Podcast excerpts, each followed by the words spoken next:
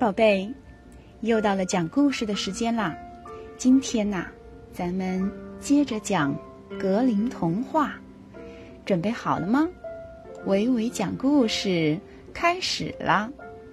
接下来我们要讲的故事是《灰姑娘》。很久很久以前，有一位非常富有的商人，可是他的妻子患了重病。妻子知道自己将不久于人世，便将他独生的女儿唤到了床前，对他说：“我的孩子。”愿永远虔诚、善良、仁慈的上帝和我都会永远保佑你的。没过多久，商人的妻子就永远的离开了他的孩子。可怜的小姑娘度过了寒冷伤心的冬天。等到第二年春天到来的时候。父亲又娶了一个妻子。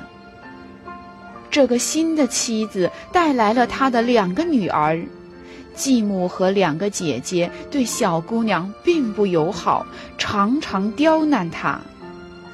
有一次，父亲要去赶年事，问女儿们想要些什么礼物。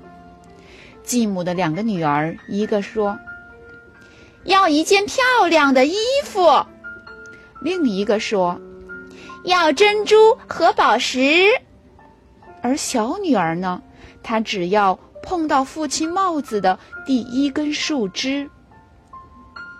父亲回来了，他把衣服和珠宝给了两位姐姐，将真树枝给了小女孩。女孩将树枝种到了母亲的坟头，它很快长成了一棵美丽的树。每次女孩到母亲的坟头时，总会看见一只白色的小鸟落在树上，听她祈祷，实现她的愿望。不幸的事一件接着一件的发生了。几年后，女孩的父亲也去世了。继母和姐姐拿走了女孩的好衣服，只给她一件灰色的旧长袍和木头鞋。女孩被赶进厨房干粗活，每天睡在炉灶旁的灰渣里。她每天都是满身灰尘，于是继母和姐姐都叫她“灰姑娘”。一次。国王要举办一连三日的舞会，邀请了全国所有的少女，好让王子挑选最满意的未婚妻。继母的两个女儿也被邀请了，灰姑娘也想去，可是继母故意刁难她，要她留在家里做事。灰姑娘伤心地来到母亲坟前的榛子树下哭泣。小树啊，给我一件漂亮的衣裙吧。小白鸟果然抛下了一件金丝银线织成的舞裙和一双银线织成的舞鞋。灰姑娘急忙穿好裙鞋，参加舞会去了。舞会上，所有的人都赞叹灰姑娘的美貌，她的继母和两个姐姐都没有认出她。大家以为她是一位外国公主。王子一看见灰姑娘，就径直向她走来，拉着她的手和她跳起舞来。王子陶醉在灰姑娘的美貌和轻盈的舞姿中，他再也不想和其他女孩跳舞了，也不想让灰姑娘同其他人跳舞。半夜里，舞会快结束了。灰姑娘从王子身边逃脱，趁着天黑，急忙跑回家，换上灰色的长袍，躺在灰渣里睡觉。第二天，灰姑娘再一次穿上漂亮的衣服参加舞会。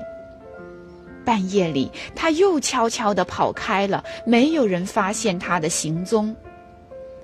第三天，灰姑娘又去参加舞会，这次王子用了一个计谋，他让仆人在楼梯上涂满了沥青。半夜，灰姑娘急急忙忙跑下楼时，一只鞋粘在了台阶上，怎么也扯不下来。灰姑娘只好赤着脚跑回家。